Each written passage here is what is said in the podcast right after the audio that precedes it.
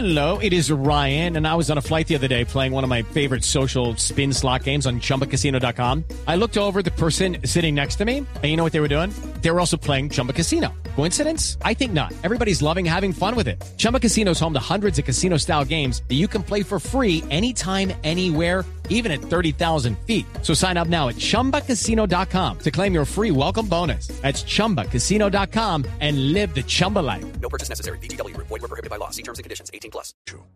Esta es Blue Radio, la alternativa. 7.58 minutos. Atención, está apareciendo esta mañana otro caso de abuso sexual en Transmilenio, muy parecido al de la joven cuyo caso origina las protestas de las feministas de ayer. Aquí la víctima tiene 18 años, no fue en una estación, sino dentro de un bus de Transmilenio. Felipe García.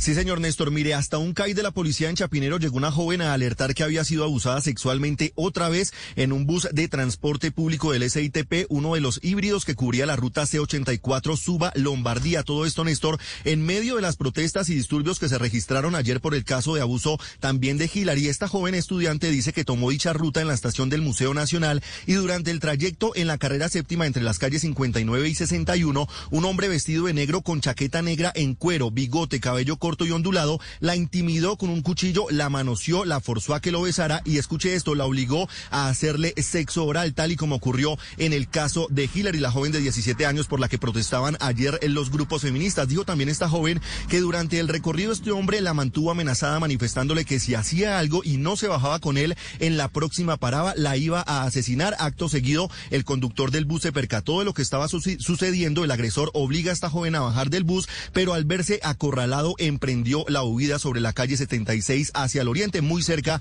de donde se estaban registrando las manifestaciones. La joven fue trasladada a la clínica del country para su valoración médica y psicológica y a esta hora ya las autoridades, Néstor, están haciéndole seguimiento a este agresor sexual en este nuevo caso de abuso en el transporte público en Bogotá. A diferencia de Hillary, ¿a esta sí le recibieron la denuncia oportunamente, Felipe? Sí, señor. With the Lucky Land slots, you can get lucky just about anywhere. This is your captain speaking. Uh, we've got clear runway and the weather's fine, but we're just going to circle up here a while and uh, get lucky. No, no, nothing like that. It's just these cash prizes add up quick. So I suggest you sit back, keep your tray table upright, and start getting lucky. Play for free at LuckyLandSlots.com. Are you feeling lucky? No purchase necessary. Void where prohibited by law. 18 plus terms and conditions apply. See website for details. Nos cuentan en el CAI de la policía de Chapinero, donde fue recibida la denuncia, que la joven llegó allí y de inmediato se puso en contacto con la línea púrpura de la alcaldía para interponer también la alerta en, eh, a través de esta línea, Néstor. Claro, es que lo de Hillary fue particularmente dramático, no solo por el vía crucis mismo de un abuso sexual, sino después por la reacción de las autoridades en Bogotá, que no le querían recibir la denuncia porque era menor de edad, o después porque el violador era mayor de edad. Un sinnúmero de cosas absurdas. Aníbal Fernández de Soto es el secretario de Seguridad en Bogotá. Doctor eh, Aníbal, buenos días. Néstor, muy buenos días. Un saludo a la mesa y a todos los oyentes. ¿Qué sabe usted de este nuevo caso, de este abuso que se está reportando esta mañana, doctor Fernández? Bueno, desde primera hora de la mañana hemos recibido esta información, hemos venido corroborándola con eh, la información que tiene la policía al haber recepcionado pues esta denuncia y también verificando con el sistema Transmilenio todas las cámaras que pudiéramos tener para identificar cualquier situación que amerite una actuación de las autoridades. Estamos avanzando con este caso. ¿Y también. hay, ¿Y hay videos entonces? Estamos verificando si los videos del bus en el que se movilizaba eh, la víctima de este caso o los videos de las inmediaciones del trayecto también nos da alguna información. Por ahora estamos empezando con estas averiguaciones en función de lo que se presentó en la denuncia. Pero es decir, ¿es creíble la denuncia, doctor Aníbal? Nosotros tenemos la obligación de, recibir todas las denuncias y de actuar con todas las capacidades para esclarecer todos los hechos. Así está ocurriendo en este caso. Y así debió haber ocurrido efectivamente desde el principio en la primera llamada Ah, o en la primera presencia en el caso de Hillary, en donde por supuesto que ya hemos tomado los correctivos en la línea 123 y también en la, en la URI de Puente Aranda, porque de lo que se trata y en la consigna que hemos veni- venido eh, impulsando desde la administración es que todas las autoridades en las casas de justicia, en las URIs, en las estaciones de policía, en los CAIs, estén atentos para poder orientar debidamente y de forma eh, prioritaria los casos de violencia contra las mujeres o contra los menores que se presenten en la ciudad. Sí, usted habla, doctor Fernández, con esa URI, eso es calle 38 entre 13 y séptima, esa es la, vie- la vieja URI de, de la policía frente a la Universidad Javeriana casi. ¿Usted ha hablado por qué no le recibieron la denuncia a Hillary? Sí, ahí lo que presentó fue una situación en donde el vigilante de la seguridad privada, que también tiene pues un servicio para proteger ese equipamiento, eh, no supo orientarla eh, correctamente y la remitió a un, lugar donde no, no era pertinente. De modo que ese correctivo, por supuesto, también se hizo. Permanentemente capacitamos a todo el personal, sea del servicio de vigilancia o, por supuesto, ya los operarios del- de las URIs y de los demás servicios de acceso a la justicia, que tengan que orientar debidamente y de forma oportuna a los usuarios que se acerquen a los ciudadanos que necesiten cualquier orientación y cualquier apoyo de las autoridades. Secretario, ¿qué han podido averiguar del caso de Hillary? Tenemos información de la denuncia porque horas después eh, la Secretaría de la Mujer acompañó la denuncia a la familia, a su madre. Eh, tenemos algunos elementos también de videovigilancia del sistema de Transmilenio, de, en este caso de la castellana. Eh, hay también alguna información que se ha recogido de personas que estaban en cercanías o en el eh, en la estación o que hubieran podido también presenciar algún alguna situación. Estamos avanzando con esa info- información y con esa investigación. La policía tiene algunos elementos que ya permiten acercarse a la identificación del, del posible agresor. ¿Qué muestran los videos de la cámara de seguridad, secretario?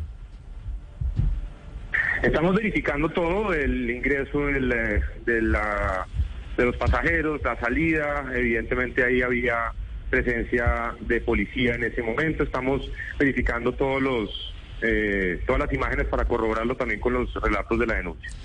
¿Ya saben quiénes eran los policías que estaban en la estación de la Castellana? Sí, está haciéndose esa Sí. eh, corroboración con el personal que estaba ahí presente. Todos esos elementos, secretario, llevan a confirmar lo que ha denunciado dolorosamente Hillary eh, en las últimas horas con apoyo de la Secretaría de la Mujer. Lo que estamos es recogiendo los elementos probatorios, el material que nos suministra la denuncia, posibles testigos para verificar los hechos y poder identificar el, el- presunto responsable de esta situación y, y poder avanzar con la judicialización eh, que amerite este caso. Sí, eh, secretario, ¿hay algún tipo de investigación de momento que pueda determinar que hubo negligencia, que hubo prevaricato por parte de los funcionarios a los que se acercó Hillary a presentar esta denuncia y que no recibieron esa, esa denuncia? A ver, nosotros hemos tomado los correctivos necesarios en el sentido de eh, garantizar que las personas que reciben las llamadas en la línea 123 tengan todos los elementos para orientar adecuadamente una eh, denuncia o una llamada sobre esta situación. Y también en el caso de la URI, para que todo el personal, sea de vigilancia, de aseo, administrativo o los propios funcionarios que prestan el servicio de justicia, eh, pues tengan claro cómo orientar a un ciudadano que se acerca a una situación o a una oficina en este sentido. Eh, se presentó estos dos errores específicos que se han corregido, pero horas después ya el caso estaba siendo acompañado, se hizo la verificación, todo se activaron todos los instrumentos de acompañamiento de la Secretaría de la Mujer, de la Fiscalía, con fiscales especializados para este tema, eh, y estamos avanzando en el acompañamiento de este caso. Sí, secretario, pero fíjese que son dos casos, es el de esta joven Hillary, pero también hace apenas unas horas el de otra muchacha que denuncia que fue víctima de abuso sexual y hay unos patrones, por lo menos algunas coincidencias. ¿Es posible, ustedes lo han eh, indagado, que estemos frente a un mismo abusador, frente a un mismo agresor sexual? Eso será objeto de análisis y la investigación de las autoridades nos llevarán a una conclusión en ese sentido o a descartarla, pero todos los eh, elementos, pues dijéramos, están siendo evaluados para poder precisar exactamente tanto el hecho lamentable de Hillary como también lo que hace unas horas se, se conoció y que también estamos investigando. Secretario, sé que usted no es el directamente involucrado porque esto le toca más a Transmilenio, pero tienen razón quienes hoy dicen que estos casos se facilitan por deficiencias en el modelo de seguridad que tiene el sistema de transporte masivo de Bogotá. A ver, hemos dicho siempre que Transmilenio es una ciudad dentro de la ciudad. Son dos millones de personas que se movilizan en el sistema todos los días. Eso hace que tengamos que tener capacidades específicas para la seguridad en el, en el transporte público, en Transmilenio. Por eso tenemos un comando de Transmilenio específico para el sistema, son casi 600 uniformados. Hay un personal de gestores que también está acompañando eh, todas estas eh, estaciones, portales, los entornos para garantizar convivencia en estos eh, lugares. Y también hay un servicio de, de videovigilancia específico para... Lucky Land Casino asking people what's the weirdest place you've gotten lucky? Lucky? In line at the deli, I guess? Aha, in my dentist's office.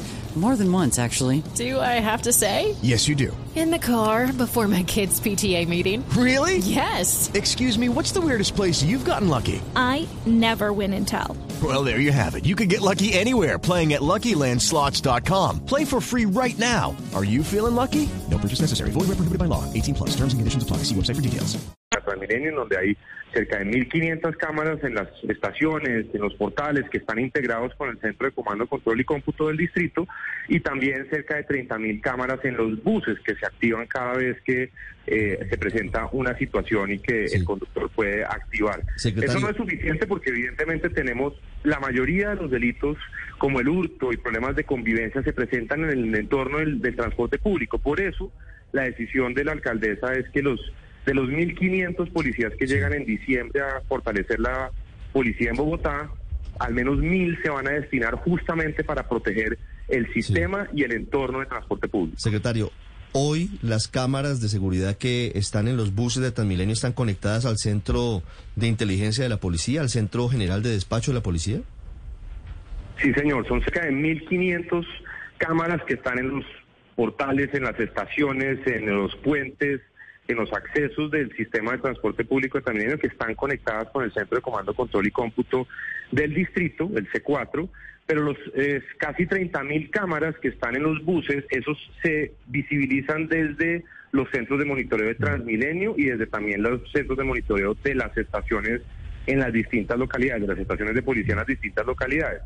Eh, por supuesto, al tratarse de cámaras que van por datos y no cableadas, pues tienen un sistema distinto, pero como se evidenció en el caso reciente también lamentable de un homicidio eh, en, eh, en- también en el sistema de transporte público, fueron las cámaras del sistema la que permitió eh, identificar al agresor y poderlo llevar a la justicia. ¿Qué diferencia hace que las cámaras vayan por datos y no cableadas? Eh, en la conexión, eh, eh, Néstor, porque dijéramos, las, si usted tiene 30 mil cámaras en los buses, pues primero necesita una conexión permanente para poderlas conectar al T4, pero además si pretende uno ver todas las cámaras permanentemente 24 horas las que están en los buses, necesitaríamos por lo menos 600 o 700 policías mirando las cámaras y lo que lo necesitamos es en ok. las calles generando control. De modo que el sistema se activa eh, para el momento en que se presenta una emergencia hay un botón de pánico que el eh, conductor activa para poder eh, eh, prender las, eh, los monitoreos y generar la alerta en el sistema.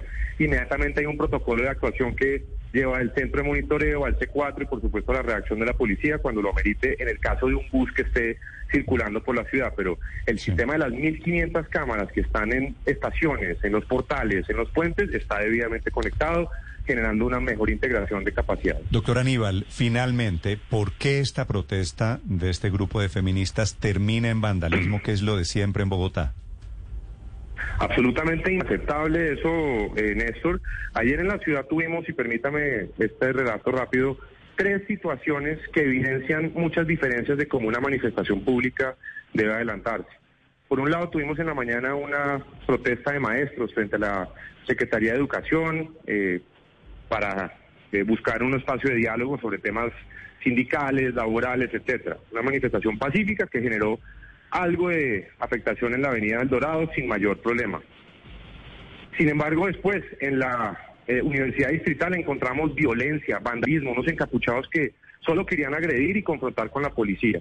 Eso generó la reacción inmediata del ESMAD, entró a actuar, se protocolos, se controló esa situación y se logró el control y la habilitación de la circunvalar en pocos minutos. Y la marcha de las mujeres, que por supuesto el sentimiento que provocó la manifestación lo acompañamos. Rechazo a la violencia contra las mujeres, sobre todo en el sistema público de transporte. Eso es un sentimiento que acompañamos. y la marcha se concentró en la 72 con Caracas, inició algo de graffiti que no pasó a mayores en ese momento, se fue desplazando por la Caracas y empezó a bajar por la calle 80 y fue al llegar a la estación Polo cuando empezaron las agresiones, el vandalismo, la, el rompimiento de vidrios, graffiti, eso se replicó también en la estación castellana. Es eso lo que tenemos que rechazar, porque la manifestación pública y pacífica es un derecho fundamental que se garantiza, se acompaña y se respeta. Pero la violencia y el vandalismo que afecta a los bienes públicos de la ciudad, de todos los ciudadanos, son comportamientos delincuenciales que hay que investigar y sancionar. Y por eso en ese caso también la policía tuvo que actuar eh, en la altura entre la calle, entre la estación Pero y la estación Castellana final- para evitar que se dañaran, pues, Al las- final- que, que afectaran más el sistema. Al final creo que hubo alguna clase de acuerdo con ellas para, para terminar la protesta. Sí, una vez la policía actuó en el caso de la castellana para impedir que siguieran atentando y vandalizando el sistema, eh, las, manifestas- las manifestantes se trasladaron al barrio del Polo, en donde en un, eh, en un separador, en un parque, en una zona verde que hay en ese punto, más o menos en la carrera 24 con calle 85, 84, eh, hubo un espacio de diálogo y se acordó que la eh, manifestación ya había llegado a su fin y que simplemente empezarían a dispersarse. Entonces, en, en general, la manifestación, de nuevo, tiene un origen legítimo y acompañamos ese sentimiento de rechazo a la violencia contra las mujeres, pero no puede, re- no puede uno protestar contra la violencia con más violencia. Y el llamado ahí es a eh, que las manifestaciones se lleven a cabo de forma pacífica, sin afectar los bienes públicos de la ciudad y los derechos de terceros que no estén en la manifestación. Así es. Gracias, doctor Fernández de Soto, por acompañarnos esta mañana. Listo, a ustedes muchas gracias, muy buenos días. Este es el recuento de lo que sucedió ayer. Protestas legítimas, si fueran pacíficas, que terminan en violencia y vandalismo en Bogotá.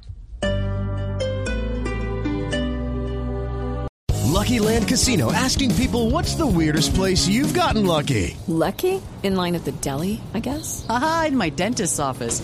More than once, actually. Do I have to say? Yes, you do. In the car before my kids' PTA meeting. Really? Yes. Excuse me, what's the weirdest place you've gotten lucky? I never win and tell. Well, there you have it. You can get lucky anywhere playing at LuckyLandSlots.com. Play for free right now. Are you feeling lucky? No purchase necessary. Void where prohibited by law. 18 plus. Terms and conditions apply. See website for details.